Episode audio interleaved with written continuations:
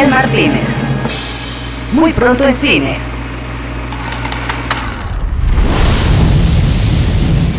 El Martínez Picture presenta un proyecto colaborativo de Rainbow Lobster que puedes seguir en Instagram y Facebook como El Martínez Podcast y suscribirte en Spotify o en elmartinez.net.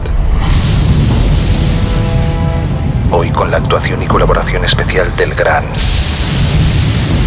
Claudio Serrano.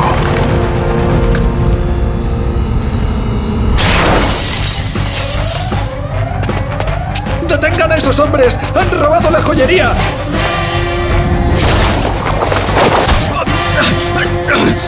¡Suéltame! ¿A dónde crees que vas con esas joyas? ¿Dónde a tus compañeros? No lo sé, yo no tengo nada que ver. Yo... Perdón, ¿qué? Te he dicho que... ¿A dónde crees que vas con esas joyas? Ya, sí, sí, pero, pero ¿por qué estás hablando así? Es, es mi voz de malo, mi, mi voz intimidante. ¿En serio? Creo que es la peor voz de malote que he escuchado en mi vida. ¿Estás de coña? Oye, que he estado todo el día practicando para sonar como, como un murciélago Ya, malote. pero no da miedo. Suenas tonto. ¿Qué? Pero si se lo enseñé a mi mujer y a mis hijos y les encantó. Es muy malo, muy malo, ¿eh? Malo, ¿en serio? Está mal. Espera, ¿puedo hacerte otra voz a ver qué tal? Eh, Sí, claro, a ver. Vale. ¿A dónde crees que vas con esas joyas? ¿Dónde están tus compañeros? ¿Daryl? ¿De The Walking Dead? Vale, él da miedo, pero no es un justiciero ni nada. No, este no sirve. ¿A dónde crees que vas con esas joyas? ¿Dónde están tus compañeros? ¿Pero por qué la voz de Otto de los Simpsons? ¿Pero, pero qué te pasa, tío? A ver, quizás Soto maneja un bus por la mañana, si por la noche, pues lucha contra el crimen. Tú no eres Batman, suéltame. ¿A dónde crees que vas con esas joyas? ¿A dónde crees que vas con esas joyas? ¿A dónde crees que vas con esas joyas? Esa te salió como Catwoman, pero no como Batman. A ver, date la vuelta, a ver si en eso te pareces a ella. Nah, tampoco. ¿A dónde crees que vas con... ¿Estás bien? Ay, sí, sí, estoy bien, espera. ¿A dónde crees que vas con esas joyas? espera, espera, repite eso. Oye, espera. ¿A dónde crees que vas con esas joyas? Coño, esa no estará tan mal. Pero si está en mi modo normal. Ya, pero te funciona. Ah, oye, pues, muchas gracias, colega. No, nada. Eh, ¿Me puedo ir? Sí, sí, claro, vete. Muchas gracias. Em, oye, solo para asegurarme, ¿puedes decir la frase mítica esa de Yo soy Batman? Sí, A la cuenta de tres, ¿ok? ok. Uno, dos, tres. Soy Batman. No sé, vamos a tener que empezar de nuevo. Mierda.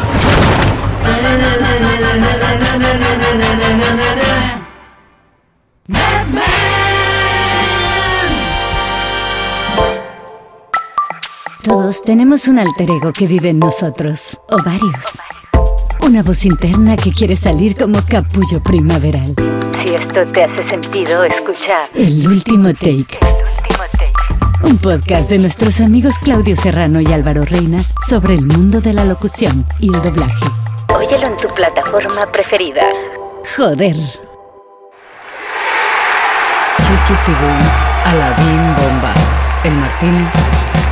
El Martínez. Ra, ra, ra.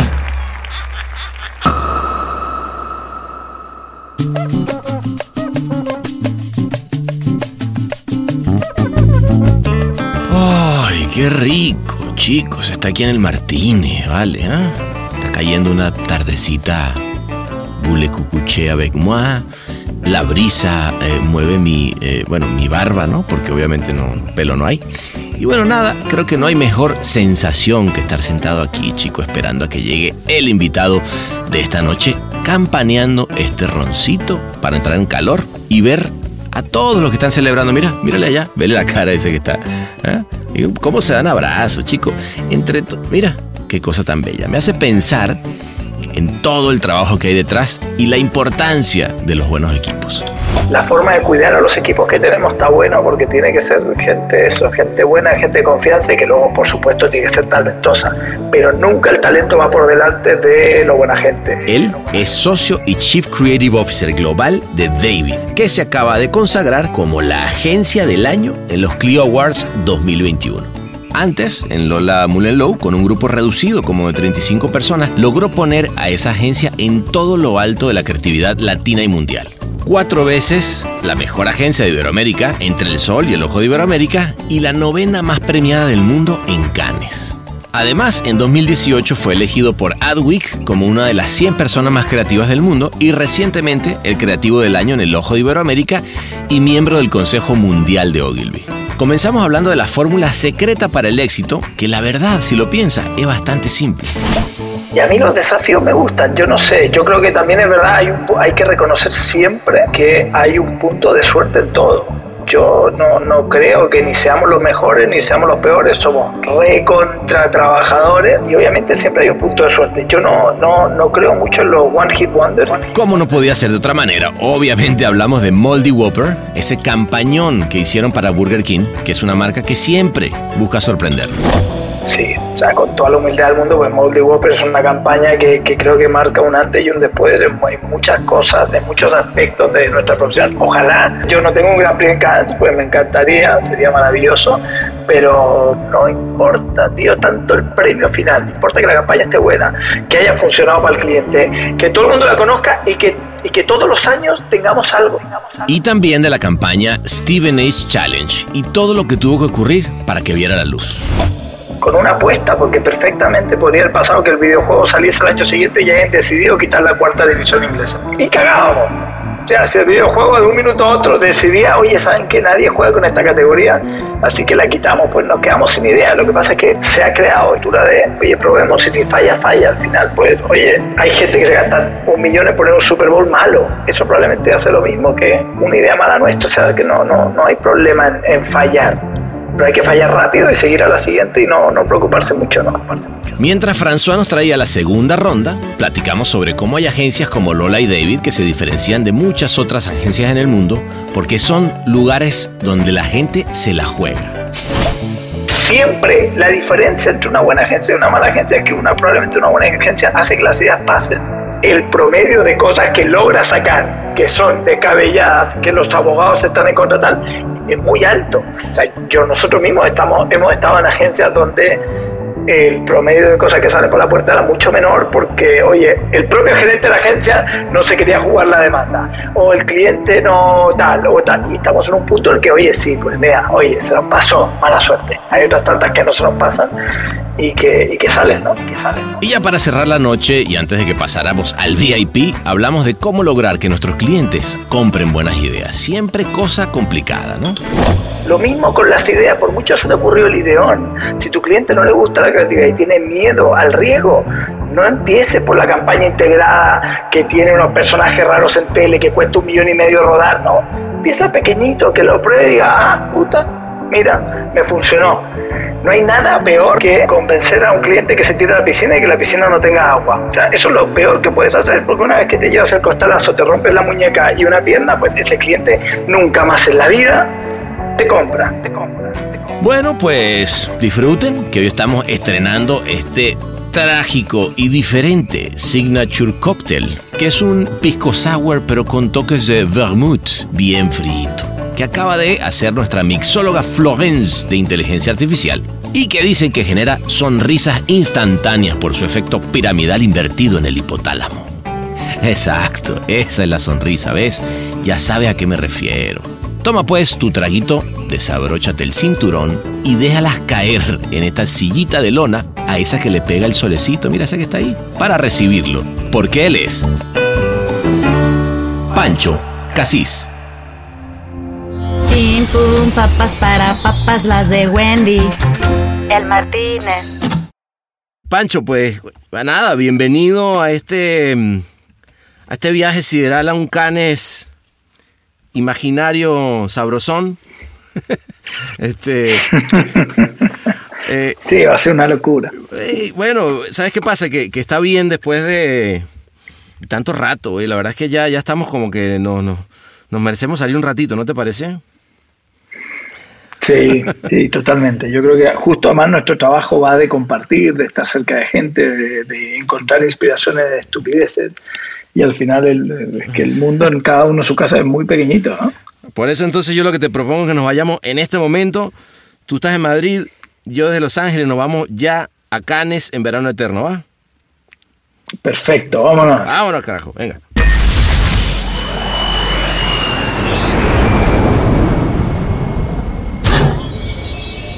Bienvenidos a El Martínez. ¿Qué le servimos para empezar?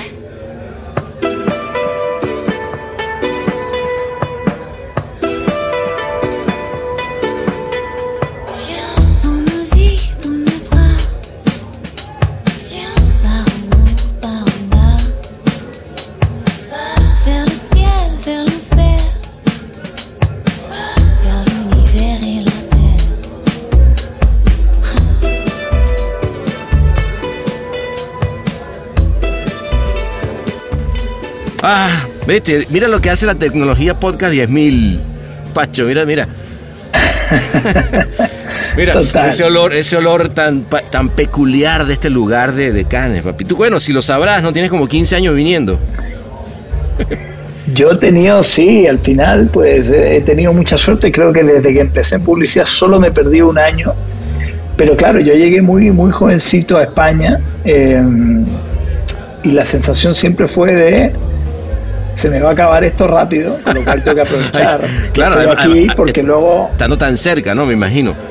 ir a, ir a Cannes, claro, ir a Cannes desde Chile puede ser una cosa solo para, para dioses, jefazos y no sé qué. Claro. "Mira que estoy en España, pero aunque sea el junior, eh, iré. De hecho, mis primeros años, pues me gastaba todo el dinero en entrar. Yo soy bastante nerd. Ah, tú, o sea, eh, tú eres, esto, tú eres lo que va de, de- de- desde tempranito, muy bien. Total, pero me quedaba a dormir en, en- en las habitaciones de amigos, de jefes, y comía una vez al día en el McDonald's frente al y está. El Y famoso. así me lo costeaba. Es- además, es, es un, es un McDonald's, yo creo que legendario, este. Pancho, porque, porque además. Ese abre- McDonald's salva vidas. Ah, ah, salva vida, además abre temprano. Entonces, oye, este, ¿qué te vas a tomar? Este, cuéntame, ¿qué, qué, qué- con qué andas de seda ahorita? Yo de Gin Tonic. Gin, gin, gin and tonic. Eh, François, vous plaît. Sí, este, él no sabía, fíjate, pues yo generalmente le estoy diciendo quiénes son los que vienen y, y qué le gusta, pero no tenía yo claro que era el gin lo tuyo. Eh, oui, eh, du un gin and tonic y para papá un ronce, eh, a la roncé eh, en la roqué. Este- ese se la sabe más. se la sabe más. Mira, este, oye, qué placer, vale, qué, qué lindo tenerte por acá. Ahora sí ya más relajado, en un lugar que además, este, Pancho, como, como bien lo decía, yo no sé, eh, tú ganaste tu primer león, que además fue un león de oro, a los 22, ¿no? Estando que, que en Grey, Sí. ¿no? En Grey, estabas en esa época. En Tropa Grey, de hecho se llamaba. Tropa Grey en esa época en Chile. Qué lindo, ¿no? Y sí, tuvimos, no, súper lindo y tuvimos mucha, mucha suerte. Yo de hecho ese primer año estuve en Cannes porque, bueno, yo empecé a hacer las prácticas, yo no terminé de estudiar. No sé si esto es bueno para que lo sepan los jóvenes, pero vamos, no terminé. Es lo que es, papá, porque es lo que es. Me puse a trabajar y, y me di cuenta que al final el, el- el día a día pues te enseña mucho más que, que a- una clase universitaria. ¿A qué edad, Pancho? ¿A qué edad, qué edad tenías cuando, cuando eh, empezaste a trabajar? Porque muchas, o sea, si a los 22. 22. Ah, a los 20. O sea, tú, tú eras becario, ¿verdad? Tú eras y siendo becario te ganas. Yo era becario. Metes sí. ese yo empecé primer. a los 21. Sí, yo empecé a los 21 en una agencia que se llamaba Darcy, eh, que por esa época creo que la compró Leo Burnett o la compró Pablo. Sí, claro. Alguien la compró y Sí, desapareció. Pero no tuve una muy buena experiencia, la verdad. Mis primeras prácticas fueron cuando tenía 21, ese verano, y me tocó mucho de eso que me- logré meter eh, alguna cosita, pero, pero me tocó mucho del cliché de la práctica, ¿no? Claro. La gente era encantadora, ¿eh? pero, pero yo creo que entre que no, todavía yo no estaba eh, bien cocinado, todavía no estaba maduro, Bueno, tal, que- pero me tocó mucho café, mucho buscar imágenes y aprendí poquito porque, porque la agencia, pues lamentablemente en esa época no estaba haciendo mucho, ¿no? Claro. Y al otro año volví a la universidad. En Chile al final la universidad va de marzo a, a- a diciembre. Y a mitad de año, eh, el que era mi, mi jefe de dirección de arte, que era Damián Balmacea, uno de los mejores directores de arte que trabajaba un gran tipo y que era la dupla de Chacho, en ese momento en Tropa Grey me dice, oye, vente eh, y a ver qué tal. ¿De Chacho Puebla? ese año- sí, Ah, y Chacho Puebla estaba también ahí en, en Grey. Chacho y Damián estaban juntos en, en Grey. eh, y Damián me vio en clase y me dijo, oye, vente tal. Yo ese Ah. año esperé un pelín, pero me fui en noviembre. O sea, alcancé a terminar mi, mi segundo año de universidad y me fui en noviembre y en noviembre pues enganché, vi lo que había, nuestro jefe en esa época, bueno, había gente muy buena, ¿eh? Pablo Leiva, que sigue estando Claro, el en Paso Chile, Grande, eh, fue nuestro Pablo. jefe y nos enseñó un montón de cosas, además que era un, un loco de, de la creatividad y, y nada, y me fui enganchando y estaba también otro que era bastante crack, eh, Alejandro Arregada, que pasó de ahí a luego ser director creativo de Audi en DDB Barcelona y de hecho pues como yo, pues se enamoró de España y se quedó aquí y sigue aquí, ahora tiene su propia agencia. De hecho, él hizo el, el COVID Museum el año pasado en Instagram, que fue un hit, Ah, salió qué en lindo. todos lados y. y nada, y me metí ahí, pues y al final entre toda la gente interesante que había, pues, pues me fui quedando, me fui quedando y, y ya está. Y en una época en Chile, además, que, que el mercado estaba pujante. O sea, yo recuerdo los chilenos, justamente Pablo Leiva, una generación fuerte de gente empujando, trayendo leones, este, mm, y, y- y se sentía como una, una ebullición, ¿no? O sea, tú al final, o sea, porque tú, tú naciste en Colombia, ¿no? Y, y Yo nací en Colombia de milagro. de milagro, o sea, que, que realmente tú, Mis tú- padres vivían en Colombia justo y tocó. Bueno, pero está bien, pero, tiene- pero tiene- algo tendrás de, de- de colombiano. De rolo mucho, total, de rolo mucho, mucho, mucho. Y una vez que ya pude ir con treinta y tantos años y conocí a Andrés Carnet y Cartagena y tal, pues el- más colombiano me hice. No, Eh, no, hasta, y hasta dijiste, ¿por qué no pasé una adolescencia acá?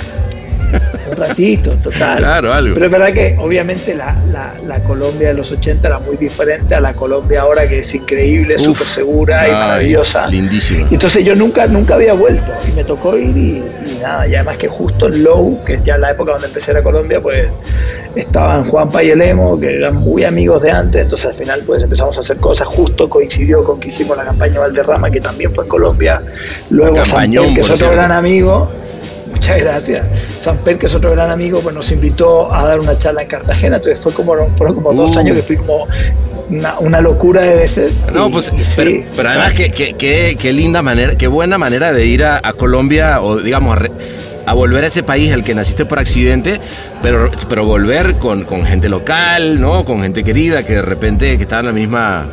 Porque no es lo mismo, ¿estás de acuerdo? Conocer un, un Cartagena este, con esos amigos que me estás diciendo que, que hacerte el, ya sabes, el, el salto. No, o ir de turista debe Claro. ser muy diferente. Yo al final, pues sí, tuvimos mucha suerte, fuimos muchas veces en poquito tiempo y, y lo, y lo pasamos muy bien. Entonces, sí, no, Eso- total. Son de las cosas que tiene esta, esta profesión, ¿no? O sea, que, que te da esa, esa posibilidad de, nada, de conocer los países. Yo creo que también, eh, eh, me imagino que trabajando, bueno, tú ahora eh, eh, con, con tu, con tu papel, con el papelzote que tiene el- en, en David, en David, claro, te toca trabajar multiculturalmente, ¿no? O sea, con, pero en el buen sentido, ¿no? En este pedo de "Mm, somos multiculturales porque las razas, no, sino que realmente tienes a tu cargo eh, Tienes Sao Paulo, tienes este, ahora Bogotá, que acaban de abrir, más España. Eh, pero desde un lugar que, claro, cuando te sientas a pensar hoy en día, eh, tienes que conocer la cultura. O sea, no solamente es ir al país y pasártela, como dices tú, de turista, sino realmente entender qué le está pasando a la gente, cuáles son sus necesidades, cuáles son sus insights, ¿no? Claro, y yo creo que por eso también el, la forma en la que en David vamos abriendo oficinas y que lo habían hecho anteriormente eh, ellos también, era una vez que tenemos ahí socios eh, locales súper potentes que pueden al final mantener la vara bien arriba, pero conectar bien localmente y tal. Por eso que lo de, lo de Colombia surge en un momento increíble, una coincidencia bastante bestial, porque nosotros ya estábamos haciendo desde Buenos Aires bastantes cosas para, para ABI, eh, en Bogotá alguna cosita para Coca-Cola, eh, teníamos también Powerade en México, con lo cual esa zona estaba caliente Ujú. y de pronto me llaman estos dos infelices, me dice, Pancho, nos vamos, ¿qué consejo nos das? Y le digo, "Le- el consejo es que no se muevan, un segundo. Que Aguanta, a Musa aguanta. y vemos, aguanten un segundo. Ah, ok. Claro, ellos, te, después- ellos, ellos te tiran el toque antes de... de- y, y- y ahí sale la oportunidad, ok. Claro, es una maravilla de coincidencias, son esas cosas bueno. que...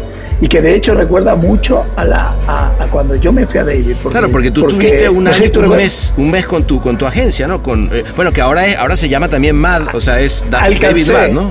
un mes. Sí, David Matt, pero porque dijimos, oye, como Matt viene de Madrid y de estar un poco loco, pega con la ciudad, pues pongamos Ya, ya, ya. David Matt, David Mía, David. O sea, al final.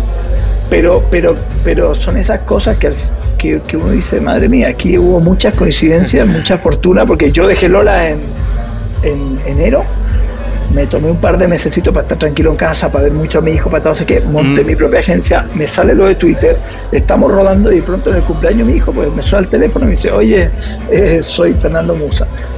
Y ahí empezamos a hablar y dijimos, oye, eh, de hecho, el, el- el loco este, que es un descriteriado, pero es un genio de los negocios, le encantó la charla y me dijo, bueno, la seguimos mañana, ¿no? Ajá. Y le digo, sí, sí, sí, llámame porque además hoy es el cumpleaños de mi hijo, tal, no sé qué. Me dice, no, no, mañana. Eh, mira, aterrizo en Madrid a las 11, nos vemos ahí en Jorge Juan, nos vamos a una terraza. Y digo, ¿qué dice? Y el, y el loco descriteriado este, pues se cogió un avión y al otro día estábamos en Madrid en una terracita hablando de esto, ¿no? El Martínez. Un twist de chinchón con un splash de chimpaticón. El Martínez. O sea, el tipo se agarró un avión. Él, él estaba donde en ese momento? En, En Sao Paulo. en Sao Paulo. Se agarró. se- de- hablaron por teléfono. Se agarró el avión a Sao Paulo nada más para que se entreviste. Bueno, y eso solamente habla de alguien, ¿no? Para ti, No, digo. te habla de un, o sea, de un nivel de convencimiento ¿me entiendes? absoluto. Obviamente a mí me gustó mucho lo que me contaba porque yo obviamente desde Lola eh, admiramos mucho lo que hacía David. Además Claro, teníamos ese no. puntito de competencia porque compartíamos Claro. Burger King Claro. y había veces que presentábamos algo a Fernando y Fernando decía, uy, me lo acaba de presentar Ricky Juan. Y a veces presentábamos, ¿no? ellos presentaban algo y él le decía a Ricky, Buff, lo acaba de presentar Lola, ¿no? Y estaba ese puntito de admiración. Yo creo que lo que han hecho ellos eh, fue espectacular. Y cuando Musa me cuenta un poco cuál es el next step de la agencia, pues tenía mucho que ver con lo que yo quería hacer y por las razones por las cuales me había salido Lola, ¿no? Claro. Y claro, y cuando hacemos ese match telefónico sin vernos las caras, yo encima, lo que te digo, con niños dando vueltas, la tarta a medio terminar, eh, me dice, venga, seguimos mañana, estoy ahí, digo, coño, es un nivel de, de- de pasión y de convencimiento grande, ¿no? Bueno, vale, salud por la pasión poco- y las buenas coincidencias, por Salud. cierto. Un poco de salud, porque si no, mira, estamos con esta garganta seca aquí. Salud, total. Y esa es un poco la eh, cómo las cosas se alinean, ¿no? Las estrellas en algún minuto. Y Exacto. justo cuando Musa y yo estamos hablando con Emma, que es el director ahora de toda esta región, que la hemos llamado un poco Colombina, que es la operación entre Colombia y Ah. Argentina. Bueno el nombre. Estamos hablando de qué abrir, si abrir en México, abrir en Colombia, tal, que te llama Juanpa y el Emo para contarte que, que se van, que Algo- ABC posibilidades, y digo, chicos, ninguna de esas posibilidades es buena. Antes de que digan nada, denme un segundo para que Musa y yo les podamos proponer algo, porque creo que va a ser mejor que lo que tienen en la mesa. Y es que algo, algo también, también una cosa, eh, a ver si tú estás de acuerdo conmigo, Pancho, hay que hacerle caso al destino. ¿eh? O sea, hay algo, a veces se, se alinean total. los astros, güey. Yo, yo, yo decía, yo en la agencia tenía esta frase que para mí nada es casualidad. O sea, este, Total. y hay que hacerle caso, ¿no? A esa, a esa magia. hay que hacerle eso. caso, hay que estar atento a esas Claro, cosas, ¿no? claro. Eh, y luego aprovecharlas. Sí, sí, sí. Sobre todo porque en el, en el caso de Juanpa y el Emo, pues también se mezcló una cosa linda, que es que ya éramos amigos de antes, con lo Claro. cual había confianza y además que ellos son unos cracks. Incluso si no hubiésemos sido amigos, pues creo que, bueno, no me hubiese enterado de lo que iban a hacer, pero, pero, pero hubiesen sido candidatos perfectos. Lo que pasa es que en ese sentido, pues creo que el- la forma de cuidar a los equipos que tenemos está bueno porque tiene que ser gente, eso, gente buena, gente de confianza y que luego, por supuesto, tiene que ser talentosa. Pero nunca el talento va por delante de lo buena gente. Y, y creo que eso siempre lo has tenido tú, ¿no? O sea, creo que siempre, eh, por lo que por lo que te conozco, eres un tipo que, que le ha apostado siempre a los equipos, ¿no? Este, digamos, estando en Lola tenías un equipo de- muy chico de gente y con un equipo muy chico de gente lograste cosas, bueno, no solo tú, digo, un equipo, como bien dicen, o sea, no, Sí, no es, no es no, algo de una persona, pero juntos, pero, pero sí, yo creo que armar, eh, armar equipos es uno de los de los de, de- de las cosas más importantes, ¿no? De los talentos que uno más debería trabajar, porque porque al final es el equipo el que saca todo y en Lola, pues pues logramos hacer un equipo súper bien equilibrado. eh, tenía dos manos derechas, uno copy que era Tomás muy potente en field y en copy, otro que era Fabio Vígido, que era brasileño, Head of Art. Entonces ya estaba equilibrada la agencia así. Y luego tú ibas bajando y tenías a Andrea Saulo, copy y arte, también equilibrado, Fred, tal, no sé qué, y había mucha gente. eh, y es interesante porque al final el equipo que montamos en David, siendo que yo me fui mucho tiempo antes, eh, monté mi propia agencia con gente que ya había, que estaba en otros lugares, pues al final nos terminamos juntando gente que llevamos años trabajando, ¿no? O sea, André y Saulo empezaron en, en Lola conmigo de juniors, Fred, que es el director creativo Burger King España y nuestro Head of, of Digital, empezó con nosotros de training en Leo Burnett. O sea, él fue, a nosotros, fue con nosotros a Leo Burnett, de Leo Burnett se vino con nosotros a Lola y de Lola se vino conmigo, ¿no? Ah, eh, y un montón de gente más con la que con la que hemos trabajado y que se ha vuelto a juntar, ¿no? El propio Emo y, y Juan Pablo. ¿no? Ajá, porque, porque yo no sé por qué, eh, ex- bueno, no, sí sé por qué. Porque que- creo que cuando, cuando hay un equipo que, que, eh, está haciendo magia junto, ¿no? O sea, tú- yo por eso te preguntaba, espérate, eh, me estás hablando de Chacho Puebla, porque obviamente terminas luego tú con, con Chacho Puebla también este, eh, en Low, ¿no? Entonces digo, También, o sea, claro. quiero, quiero decir, es como muy natural, ¿no? En, en nuestro, negocio está hablando y sobre todo en los equipos que, que para mí hacen magia, ¿no? Como, como la que ustedes han hecho, que, que es bárbara. Eh, que uno se va como siguiendo, ¿no? Hay como una cosa de, a ver, no es que a donde vaya yo me voy, eh, ¿sabes? A donde me vaya tú vas a estar, pero sí que obviamente las conexiones creativas a veces son mucho más establecidas con tantos años, ¿no? ¿Viste eso que de repente te miras y dices, está buenísimo lo que estás diciendo, te agarré perfecto Sí. esa, y la nutres la idea, ¿no? También hay una cosa yo creo que, que de, de- de confianza, ¿no, Pancho? Que es, eh, estamos de acuerdo que estar en un lugar tirando una idea por primera vez es una de las cosas más frágiles que pueden existir, ¿no? Puedes estar diciendo la peor pendejada del mundo y está bueno saber que tienes un círculo de Es confianza, horrible. de confianza de gente que dice, está Ese bien, es una pelotudez. de ser ca-". el nuevo de la clase es horrible. Pero es un sufrimiento que creo que hay que pasar siempre.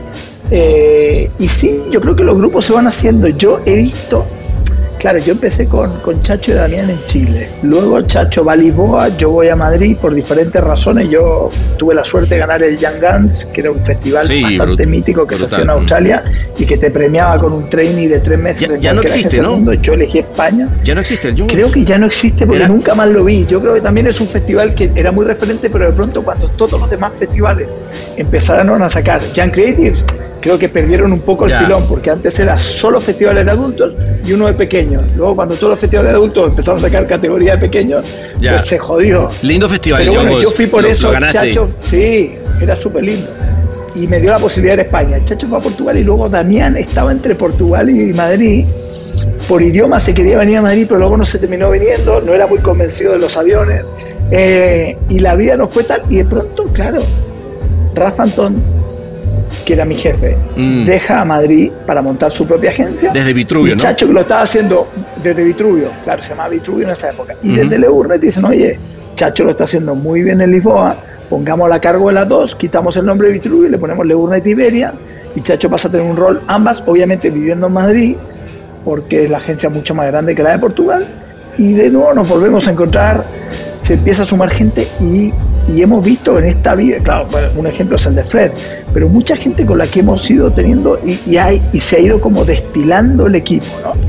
Qué- En ese lindo. sentido Ah, está bueno porque poco a poco ha sido, venga, va, y cada uno, y es normal, la gente evoluciona, tiene otros intereses. Obvio. Eh, pues yo decido dejarlo por, por ciertas razones, gente decide, oye, a mí ese plan me gusta y se viene. Y, y lo bueno, creo, de David es que hemos logrado hacer la agencia de abajo para arriba, que es una cosa que con Chacho, por ejemplo, con Rafa, con tal, pues tú ibas teniendo agencias que más o menos heredabas. Heredabas estructuras para intentar hacerlas mejor. Claro. Eh, en este Lola, caso, pues, eh, un- eh, perdón, di- disculpa que, que- disculpa, vale, la interrupción, Sí, pero sí. que tú sabes que aquí el bar no se empieza a poner como eufórico, ¿vale? Uno se empieza a animar. claro. Exacto, no, tira, no, tira. no, lo que te iba a decir es que la herencia, la que estabas recibiendo tú también cuando llegas a David, porque, o sea, te venías de, de- de Gastón y, y- y Anselmo, que tú dices, bueno, ajá, con, ¿cómo me paro en esa? Y creo que eso, eh, y, y el entras y al año, digamos, ahí mismo sale este eh, Moldy Whopper este, y se va, o sea, digamos, una agencia que ya venía para arriba termina descollando con premios, eh, ¿sabes? Con Black Pencil, con cosas que tú dices, wow, qué, qué bárbaro. Interesante también porque si bien todo es buena onda y vamos para arriba y tal, Obviamente que hay también, yo creo, eh, una parte de incertidumbre, ¿no? Cuando dice, voy a dar un paso, pongo una agencia este, de- desde cero, pero ahora, ahora viene David, este, y, y creo que ahí es donde te digo lo de la herencia, ¿no? Un lunes que parece jueves. Es el Martínez. O sea, yo soy súper fan de, de Anselmo, nos conocíamos también de, de, de- de ser amigos de Fernando y de haber compartido un par de cosas, fuimos a Australia, a su boda, tal, no sé qué, o sea, que hemos compartido y yo era súper fan de David. Y a mí los desafíos me gustan, yo no Claro. sé, yo creo que también es verdad, hay, un, hay que reconocer siempre que hay un punto de suerte en todo.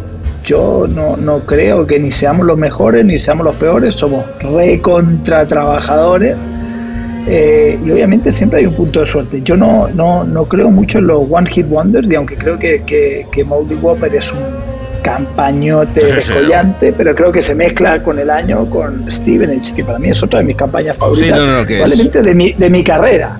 ¿Ah, sí? el nivel de, el, de, el No, eh. nivel de thinking que hay detrás para querer colarse la FIFA, pensarlo dos años antes para poder pagar la camiseta para que luego FIFA tenga que copiar la camiseta es- real, es meterla en el videojuego y luego ahí sacar la campaña. Me encanta también y creo que se ha dado todo para que en este primer año sea un gran primer año porque estaba eso, más mucho el trabajo que tenían los chicos hecho antes. O sea, la campaña Haynes está muy bien, eh, Try Not to Hear This, que fue una de las campañas que, que ayudó eh, a, a David Miami a hacer agencia del año el año pasado en el One Show y en el DND, pues creo que se mezcla todo y por eso digo, hay un punto de suerte, hay, hay mucho punto de, de trabajo y, y- y el equipo, ¿no? Total, total. Eh, Que, que, por cierto, hablemos un poquito de, Steven Agent, porque, porque, digamos, es verdad, Moldy Whopper obviamente se lleva. Hoy en día, si, si lo ves, pues estábamos esperando a Cannes a ver qué tantos Grand Prix se, se- se va a llevar, porque no, no hizo su corrida de premio el año pasado. Dios te escuche, por. No, a ver, digo, no sé, A ver digo. si rompemos esa barrera. ¿Sabes qué? ¿Sabes? Tú, tú has estado en jurado. ¿Sabes qué es difícil? ¿Estás de acuerdo que pararte en un jurado y decir, bueno, señores, a ver, este, esto que fue gran, en el, en el One Show fue eh, tal, eh, aquí ya fue el Black Pencil, aquí no sé qué. Eh, yo creo que sabes que merece un oro nada más. o sea, digo, este, lo sabemos, lo sabemos. Cuando, cuando ya viene con Heritage, creo que ahí, desde mi punto, digo, no sé, igual tú cómo lo ves, pero para a mí, este, pero bueno, eh, eh, como decimos, eso es un Yo no-brainer. creo que cada, jurado es un mundo, pero es verdad que, que, que, pues sí, o sea, con toda la humildad del mundo, pues Moldy Whopper es una campaña que, que creo que marca un antes y un después de mu- muchas cosas, de muchos aspectos de nuestra No, profesión. Ojalá en- en la Dios te categoría. escuche, yo no tengo un Gran Prix en Cannes, pues me encantaría, sería maravilloso. Pero, Bueno, pues, pero, ¿sabes qué? pero bueno, Vamos- lo que te vamos- digo, no importa. O sea, al final nosotros, y esa es una cosa que yo le meto mucho a los equipos, no importa, tío, tanto el premio final, importa que la campaña esté buena. A que ver, haya la- funcionado la- campaña cliente, está Que todo brutal. el mundo la conozca y que, y que todos los años tengamos algo. Para mí es mucho más importante ser La consistencia. ese- esa agencia o ese grupo de, ah, eh, grupo de personas que se juntan hoy en David, ayer no sé dónde pasado mañana no sé dónde, eh, ese grupo de, personas que todos los años tienen un par de pensamientos que están buenos para diferentes clientes, para diferentes categorías, con videojuegos, pero con un print clásico, con un film eh, de tal o con una cosa de radio. O sea, creo De acuerdo. que eso es más interesante. No, y, y, Y y de ahí. nuevo, el trabajo está bien. Total, y ahí comparando un poco esas dos campañas, yo, yo, yo te voy a decir que desde mi punto de vista, ¿no? Donde, donde creo que hay una... A ver, Moldy Whopper viene a, pla- a replantear las reglas de la categoría desde el brief, ¿no? O sea, desde el brief donde dice, pero además qué lindo brief, que te digan, le sacamos todos los conservadores a la hamburguesa, ¿qué hacemos? Ah, sí, bueno, aquí está, mira, una Moldy Whopper que, además acaba, de nuevo, no solamente con todo lo que puede haber habido en la categoría en cuanto a beauty shots de, de, de- de comida, sino también eh, con, con la categoría cambiando, que creo que eso también es importante en un mundo donde sabemos que Total. eh, eh, cada vez es más importante la cantidad de ingredientes que puede tener un... Ahora, eso dentro de todo es, es un game changer de una categoría reina, eh, digamos, de que fast food, ¿no? Pero luego de repente tienes, tienes esa, misma, eh, esa misma marca ahora metiéndose en el mundo de los e-games, ¿no? Pero no solamente de los e-games, sino también del, del esports, ¿no? Que, que es un mundazo. Y diciendo, ¿sabes qué? Vamos a patrocinar al equipo que nadie patrocinaría. Vamos a comprarle las camisetas y vamos a poner el logo de Burger King. Y, y con eso vamos a hacer promociones para que entonces los, los mejores jugadores del mundo ahora están en el mundo paralelo. Eh, es interesante porque desde lo, desde lo clásico, pero obviamente un, cliente con, con un Fernando Machado que la ha venido rompiendo también desde el, desde el, punto de vista estratégico, pero ustedes como, como equipo diciendo, bueno, tenemos, aquí te van estas dos posibilidades de ver una marca bien, bien diferente, ¿no? Sí, obviamente comparten el tono, comparten la valentía, pero, pero claro, son dos encares totalmente diferentes. Stevenage con más tiempo de planificación, con una apuesta, porque perfectamente podría haber pasado que el videojuego saliese el año siguiente y ya hayan decidido quitar la cuarta división inglesa. Y cagado. Ah, O mira, sea, si el videojuego de un minuto a otro decidía, oye, ¿saben que nadie juega con esta categoría? Así que la quitamos, pues nos quedamos sin idea. Lo que pasa es que se ha creado, y ya no solo Fernando, porque la cultura que él ha creado dentro de la compañía la cultura de, oye, probemos y si falla, falla. Al final, pues, oye, hay gente que se gasta un millón en poner un Super Bowl malo. Eso probablemente hace lo mismo que, que- que una Claro. idea mala nuestra. O sea, que no, no, no hay problema en, en fallar. pero hay que fallar rápido y seguir a la siguiente y no, no preocuparse mucho, ¿no? Y, otra cosa que yo creo que es hacer la idea, ¿no? Eh, Pancho, creo que en eso este, tú, has sido como muy, siempre muy claro en, porque una cosa es tener la idea y otra cosa es llevarla a cabo. ¿Cuánto tiempo te toma hacer un... Eh, siempre, siempre. Me estoy poniendo más No, dale, dale, este, mira, eh, no, espérame. Siempre. No, ideas... mal. Perdón, dale. Monsieur, s'il vous plaît. Eh, siempre la diferencia entre una buena agencia y una mala agencia es que una probablemente una buena agencia hace que las ideas pasen.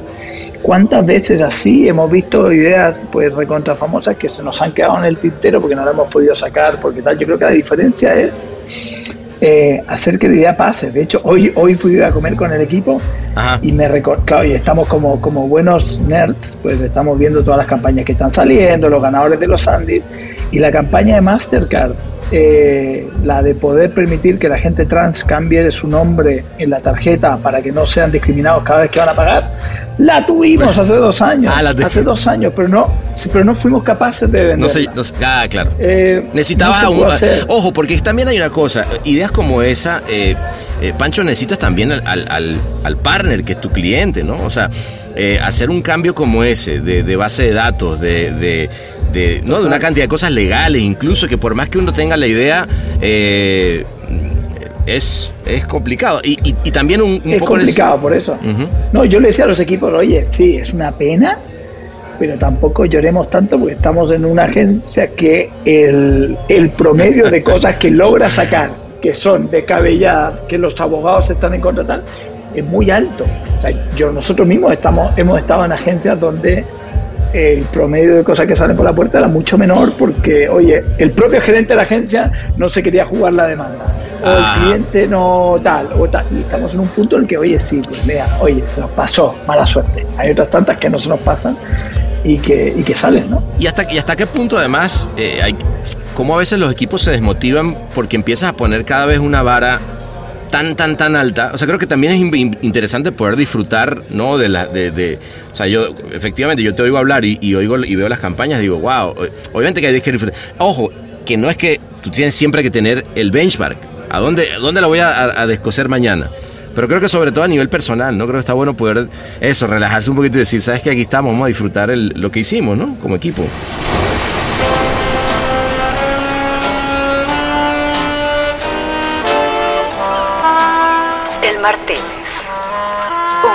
Podcast de edición ilimitada.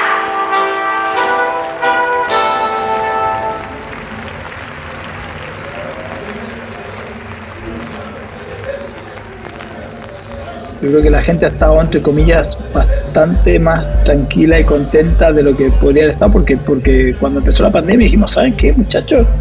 Relajémonos. Está bien. Vamos a estar aquí de la mano de nuestros clientes, atentos, por supuesto, 24/7 a cualquier urgencia que salga, porque sobre todo nuestros clientes más grandes, Budweiser, eh, Burger King, tal, con la pandemia son los que sufrieron más, no había bares, los restaurantes estaban cerrados, entonces, relajémonos, quitémonos la presión de que todo tiene que ser una bomba, vamos a hacer buen trabajo, estemos súper atentos a nuestros clientes Oye, y ya veremos el próximo año. Lo que pasa que bien, son tan enfermos que pasémoslo bien, pero sobre todo estemos sanos, que yo creo que hay una parte, eh. o sea, hablamos mucho de la mascarilla, hablamos mucho de la distancia, de la terraza, de esto y lo otro, pero hablamos poco de la, de la salud mental. Nosotros nos preocupamos mucho de, oye, quitemos presión, porque, porque lo que dices tú es súper o sea, estar en David ya es una presión.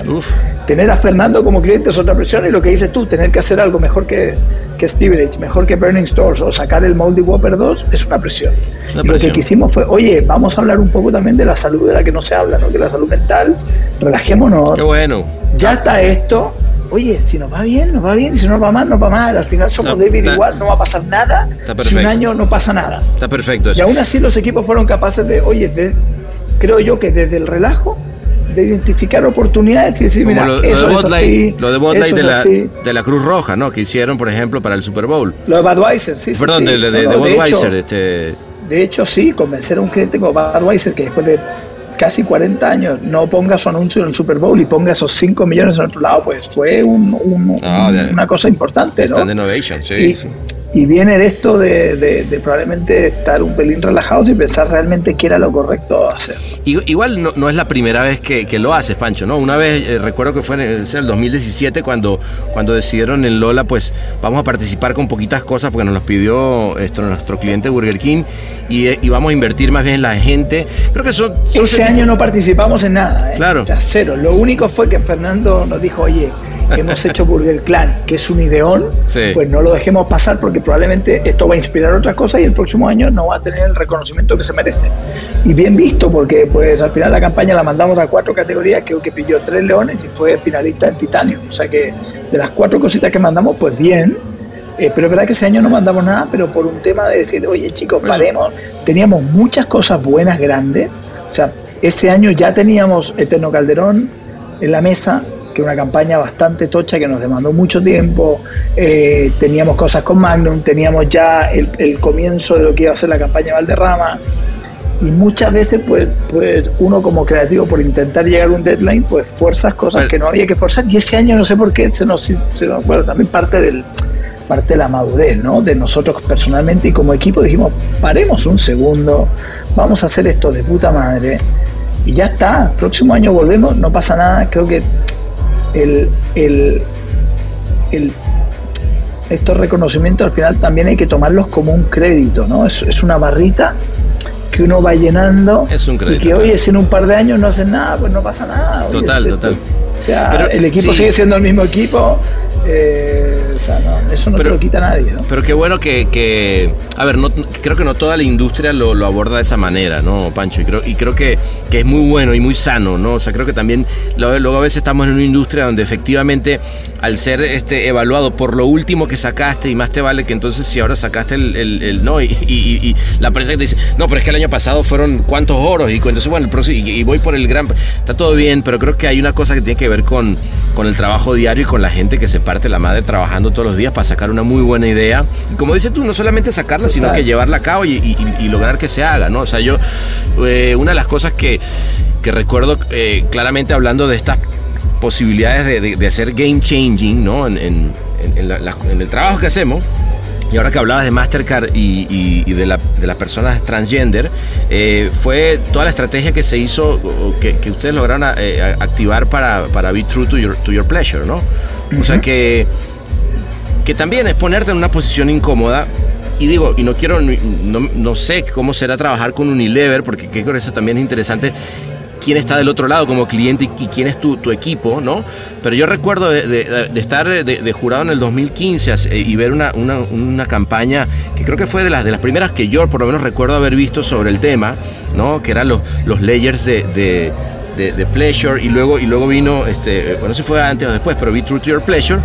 Eh, y, agarraron un, posicionamiento, pero no solamente de lo creativo, desde lo estratégico, que, que requiere tiempo. ¿Sabes? Que requiere, es lo que estamos diciendo, que, que no es algo de, dale, sácate esa idea que está buena, sino que estás realmente planteando un posicionamiento sobre, sobre un target que hasta ese momento no había sido atacado, por ejemplo, ¿no? Sí, yo creo que tiene que ver también con lo que hablábamos, ¿no? De la paciencia. Yo creo que Unilever, por ejemplo, era un cliente, en nuestro caso, muy bueno, muy grande, con mucho presupuesto, pero que es verdad que al, al, minuto de apostar por ideas, pues iba un poquito con el freno de mano. Y es entendible, muchas veces cuando una marca se vende en 57 mercados, pues oye, lo que es cool para un mercado, para otro mercado no lo ves.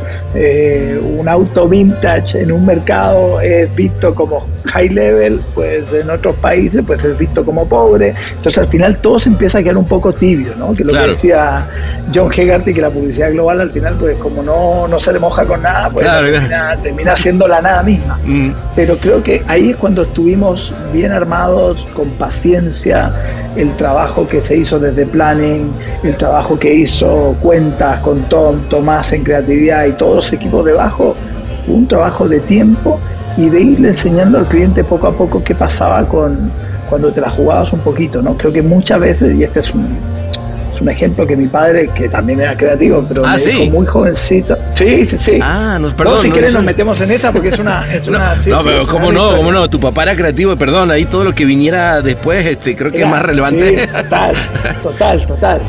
Ahora te cuento. Pero bueno, él siempre me decía una cosa, me decía, ojo con... Eh, con intentar que, que un vegetariano se coma un asado a la primera, ¿no? O sea, muchos Ah. clientes al final, los más miedosos son vegetarianos y uno comete el error de intentar meterles un choripán eh, y una morcilla a la primera. Muy bueno. Primero hay que empezar con el pavito. Muy buena pavito metáfora. cocido, pavito braseado y poco a poco empiezan, ¿no? Y, creo que en ese sentido, pues nosotros a lo largo de nuestra carrera pues hemos, hemos sido capaces de ir poquito a poco.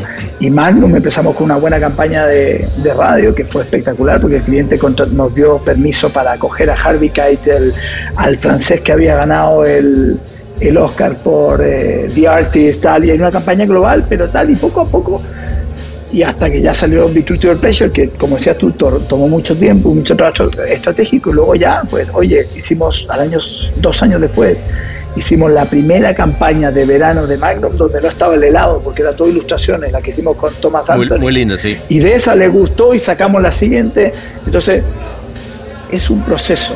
Eh, obviamente, mi padre hace 10 años no, no tenía ni idea de quién era Fernando Machado, pero Fernando lo dice en muchas de sus charlas. Hay que ir poco a poco con los clientes y aunque incluso los clientes más reacios a la creatividad, pues siempre en sus equipos hay alguien que le gustaría hacer algo interesante. Empieza desde lo más pequeño, empieza con un print, empieza con esa mención de radio que, probablemente nadie le da pelota, pero que si tú le pones un poco cariño, pues te sacas una mención de radio que termina... Cam- yo gané un león de oro con una mención de radio. tío. O sea, Claro. ese, es uno de mis, ese es uno de mis highs en la carrera. Claro. No sé si mucha gente tiene un león de oro con una mención de mierda de 20 segundos, pero, No, pero pero cuando es- me cayó el brief dije, oye, ¿qué- ¿cómo son las menciones? Pues las menciones son mensajes que van por encima de la música mientras tal. Y ahí sale una idea interesante. Creo que hay que ir poco a poco, ¿no? Encontrarle la vuelta, porque una vez, eso sí soy un convencido y lo he visto en varios clientes, no solo en Unilever, que cuando ellos hacen una campaña buena, que todo el mundo habla de ella, que encima ganan un premio, que encima se ganan un EFI y que encima ven que dentro de la compañía la gente dice, joder, lo que hicieron los de Magnum, automáticamente te empiezan a pedir más, porque la buena publicidad no solo mueve el negocio, mueve las carreras de las personas. Total. Mueve las carreras de los clientes. A todos mis clientes de Magnum los ascendieron. A todos los hicieron jefe de sección. El otro se fue a TAP. El otro tal. eh, que es una putada porque uno, al final, con buenos clientes, uno termina cada dos años cambiando porque, Claro. porque al final sus carreras también Y. ¿no? y llega, y llega otro vegetariano. Y otro vegetariano También puede que dice, oye, me dijeron que el choripán está bueno, Claro. pero de nuevo, no puedes empezar con la parrillada y con los chinchulines, No, tienes no, que empezar no. Me- me- con el pavito y quizá con un bistec, ¿no? Me, me encantó, me encantó esa, eh, esa, esa enseñanza desde chico que además creo que, a ver, no, no solamente yo creo que aplica la, a la creatividad, sino a cualquier persona que quiera llevar adelante una idea, ¿no? De un negocio, lo que sea. Tienes que ir, ¿sabes? Pa- paso a paso y es algo que no vas a hacer de la noche a la mañana, ¿no? O sea, Total, no, no hay nada que, sea el bombazo, ¿no? No te ganas la lotería un día a otro y te haces entonces este Mark Zuckerberg. O sea, hasta Mark, Mark Zuckerberg tuvo que traspasar, por decirte algo, ¿me entiendes? O sea, es- todo, todo requiere ese, ese tiempo de ir macerando, de, de- eh, y, y de pegar también, ¿no?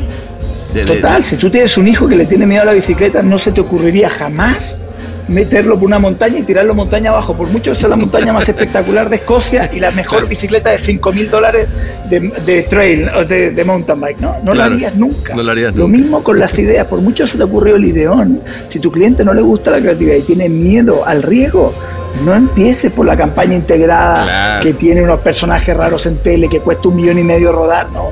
Empieza pequeñito, que lo pruebe y diga, ah, puta, mira, me funcionó. Muy bueno. No hay nada peor que eh, convencer a un cliente que se tire a la piscina y que la piscina no tenga agua. O sea, eso es lo peor que puedes hacer porque una vez que te llevas el costalazo, te rompes la muñeca y una pierna, pues ese cliente nunca más en la vida te compra. Esto es El Martínez.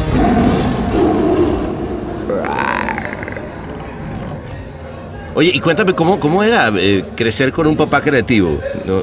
Porque además, eh, no, no sé cuál, eh, cómo, cómo es tu familia, pero es debe ser muy interesante. Digo, mira, mira tú qué gola tras lo que estoy diciendo, qué interesante debe ser. no, hay que preguntarle a mi hijo si piensa lo mismo, ¿no? Pero No, no, no, súper, a ver, súper divertido. Mi padre siempre dice, nosotros somos seis. eh, ah, wow. Y todos salieron medios marketing, psicología, una directora de cine, Ah, la otra es personal coach. Y mi padre siempre decía, puta, he tenido seis, ¿cómo no me ha salido un médico, un abogado, alguien decente, ¿no? Una profesión digna? Ah, ah, claro. Eh, Pero es verdad que es muy difícil. Yo lo pienso con mi hijo y, y, creo que va a ser muy difícil que no se dedique a algo relacionado con la creatividad, ¿no? Porque al final ves que, ves que tu padre de una estupidez con los amigos, pues termina comprándote el FIFA 20 porque ha metido un logo dentro y tal, y de pronto tiene un rodaje con no sé quién, y luego, y luego ves que viaja un montón y que te trae tal, y que, y que sale la tele y que luego te cuenta, te lleva a probar hamburguesas de burguesía. Uno, uno hace como dos años, bueno, para lo, mira, súper tonto, pero para lo de Scary Clown Night, Sí. Para mi hijo es una de las mejores noches, o sea, es una de las que más recuerda. Ah, ¿en serio? Porque Sí, porque yo sabía que tenía que currar esa noche.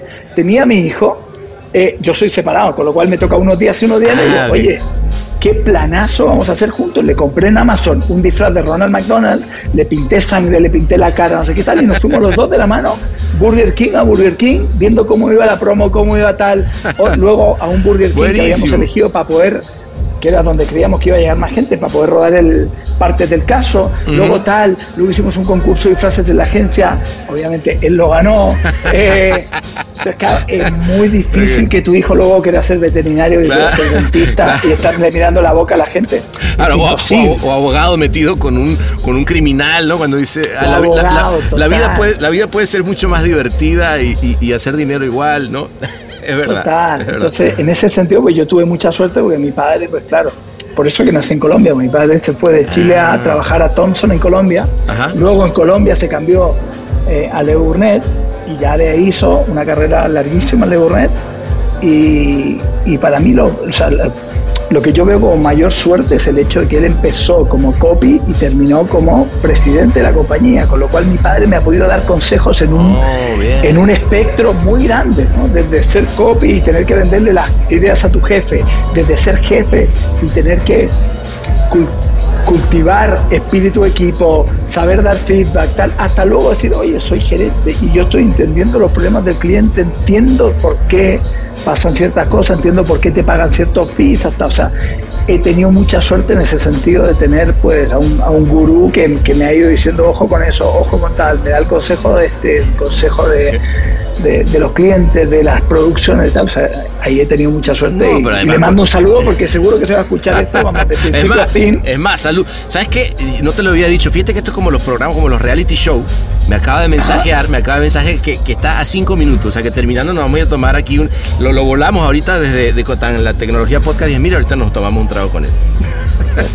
Oye, Sí, sí, sí, no, hombre, que, total. que- no, es que qué privilegio poder tener a alguien de, con esa confianza para que te dé eh, consejo de negocio, ¿no? Es- es el gurú, el gurú máximo. Sí, sí, sí, sí, total. Y siempre con, con esa visión de, de haber visto, vamos, de la, de la A a la Z, ¿no? Total, total, qué bien. Oye, y, y, y aquí, digamos, pe- pensando en, en- lo que viene, ¿no? Porque, claro, viene ahorita, eh, más allá del, del- de, como decimos, ya ol- olvidémonos de los festivales, sino de la compañía, se, está armando esto que, que, que empieza como a crecer, ¿no? Yo, un poco así lo veo, coño, David, con, con todo lo que, el- el- la marca, la marcota que ya es hoy en día, más, más lo que ya han logrado, etcétera, me imagino que viene, eh, no sé, más expansión, ¿no? Eh, eh, o, o Gilby, o, o- o se va a mantener un poquito siempre esa filosofía de como. Porque tiene como esta cosa independiente, ¿no? Siempre como que tiene ese feeling de Sí. sentirse independiente, ¿no? Es bastante independiente. O sea que en ese sentido, aunque está Ogilvy detrás y nos apoyan un montón, pues también nos dan un montón de espacio, que era un poco por qué me, me- me trajo, ¿no? Yo al final me quería escapar de la multinacional, me quería escapar un poco de, de, de esas estructuras y nos, y nos dan mucha, mucha libertad. Por otro lado, pues nos la dan porque gracias a Dios, pues nosotros estamos dando lo que, lo que se nos pide, ¿no? Que Los es, resultados. buen trabajo y, re- y números y clientes contentos. Pero yo creo que lo de crecer pues va a depender un poco de las oportunidades. Nosotros Colombia surge porque ya estamos trabajando desde Buenos Aires ahí y ya teníamos mucha presencia en la región con lo que te digo, Powerade de México y un par de cosas más. Y surge por eso. Yo creo que todo lo que surja próximamente, eh, que puede ser alguna oficina más eh, en Asia o algo más en Estados Unidos, pues va a venir acompañado del negocio que, que lo traiga. No tenemos la obsesión de crecer por crecer. Creemos que probablemente ese es el, ese es el palito que no queremos pisar. Claro. Eso, eso es el eso palito bien. que va, es el palito que nos va a hacer caer en estructuras donde yo no me puedo meter, donde nosotros como equipo no podemos opinar de los demás, donde probablemente llegues a la agencia y no conozcas a todo el mundo, piensa que David Miami tiene 40 personas, 40 personas, una de las agencias más respetadas de Estados Unidos y que hace Super Bowl, que son 40 personas, Madrid son 23, Buenos Aires son veintitantos, Sao Paulo es un poco más grande porque en Brasil tú sabes que el negocio incluye medios, pero son eso, 60 personas. Y, en Colombia son cuatro. pero, pero además, yo, yo a ver si, no sé si igual me equivoco, pero yo creo que hoy en día la agencia latina con más influencia a nivel eh, eh, creativo, a nivel, global, porque si, si piensas de nuevo que el Super Bowl, Budweiser, ¿no? Este, confíe en un grupo, digamos, que, que, nace, digamos, tiene una, una vena latina muy fuerte, ¿no? Y eso me parece que es interesante, ¿no? Como que creo que de alguna manera lo, planteó un poco también eh, Lola en su momento y, y, es como, como exportar creatividad desde el. Lo que pasa es que yo creo que la gran diferencia es que David está en Estados Unidos y Lola no. Yo creo que cuando he llegado a David me he dado cuenta de la, la, gran diferencia que es, oye, tirarse un pedo en the USA que tirarse un pedo en España. ¿no? en España, sí, mira, puede salir el rey, Florentino Pérez, y Modric a compartir tu campaña, sigue siendo una campaña para España y que va a estar bien. Y probablemente si es buena ganará como ganó Magnum, como ganó Valderrama, como ganó eh, Scary Clown, pero sigue siendo pequeñito. En Estados Unidos todo coge una escala. Y creo que los fundadores de David, eh, Musa, que es ahora mi socio, pero con Gastón y con Anselmo, hicieron una cosa excelente que fue el nunca meterse en el mercado latino de Estados Unidos. Porque automáticamente los clientes americanos te te meten en ese, en ese saco. ah, genial. Ustedes son, y, y, creo que estos tres tuvieron la visión de, oye, vamos a hacer General Market, vamos a hacer una agencia que compite con las de Nueva York. Estamos en Miami, obviamente, porque nuestro cliente principal está en Miami, pero es que nosotros ahora llevamos Budweiser, estamos trabajando para Corona Global, tenemos eh, Mondelez, Sour Patch Kids, que es una marca ya recontraamericana, Halls también, y está todo en Nueva York, pero lo hacemos desde Miami porque creemos que también le da un toquecito. Yo creo que ahí hay una cosa que, un swing, tiene, pero es una cosa que sí comparte. Tiene un swing que es el mismo swing que tenía Lola. ¿eh? Mucha gente nos preguntaba Lola y muchos de nuestros clientes piensan que Lola, el 80% de nuestros clientes estaban en Londres o en Ámsterdam, porque eran Unilever. Y la gente nos decía, ¿por qué coño está Magnum con ustedes teniendo Adam and Eve, Mother, eh, todas las agencias top de Londres y los clientes decían porque me apetece ir a Madrid, me apetece ese gustito, me apetece que, que la gente piense un poco fuera de lo que es el mercado, ¿no? Y Miami, con respecto a Estados Unidos, que es, vamos, es un continente más que un país, pues tiene ese puntito, ¿no? Tiene ese puntito de diversidad y de oye, me bajo a Miami dos días que tenemos un workshop y me da a presentar ideas y está bueno. Claro, claro, y, mantiene esa cosa del oxígeno, ¿no? De la agencia oxigenante para, para un cliente, ¿no? Pues muy bien, la verdad que, Salud por todo esto que está pasando, mi hermano, la verdad. Salud. Placerzote. Este, eh, aquí me está mensajeando que, que, ¿cómo que se llama tu papá? Jorge. Jorge está ahí, mira, no es, epa, Jorge. Sí, sí es, ¿no? ¡Eh, vamos, carajo. Bueno, vámonos con Jorge. De verdad que qué placer soto. Ahorita voy a. Eh, nada, vamos a, vamos a seguirla, ¿te parece? Porque esta noche es larga. ¿Eh? Es larga, siempre es larga hasta que empiezan a pasar los camiones de basura y nos echen. Pero, pero sí, un gustazo. Es verdad. Igualmente, amigazo.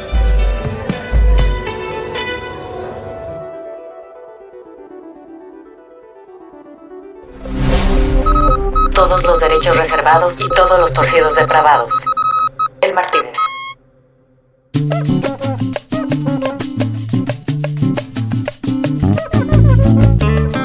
Y bueno, aunque obviamente apagamos la grabadora, tú sabes que lo que no se apagó fue la celebración, ¿no? Los piscos se convirtieron en el trago de moda esa noche, tanto así que hubo que mandar a pedir cinco cajas más en el helicóptero desde San Tropez. Llegaron las whoppers recién hechas para todos cuando ya comenzaba a salir el solecito. Todo porque la delegación española había comenzado a bailar salsa, quizás por ese gusto que tiene a lo guapachoso, que a mí me encanta, por cierto. Y por eso, para bailar un poquito en este amanecer, te vamos a dejar con este Latin Vibe, para que eches un pie y celebres que la vida llegó para quedarse.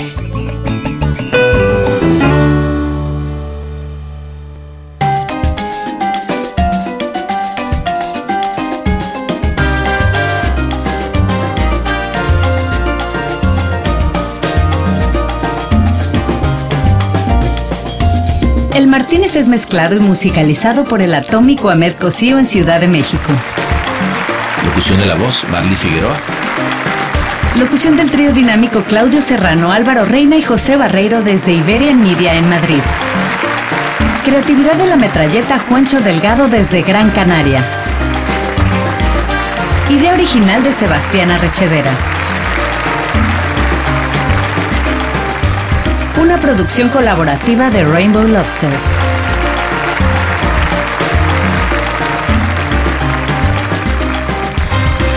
En el Martínez nos reservamos el derecho y el revés.